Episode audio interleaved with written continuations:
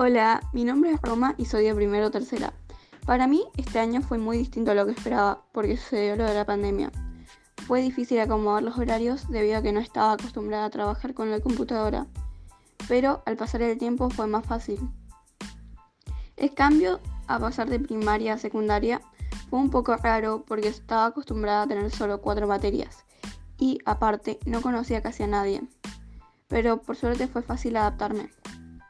Lo que yo les recomendaría es que estén al día con las tareas y no dejen para hacerlas a último momento porque después se le van a ir acumulando.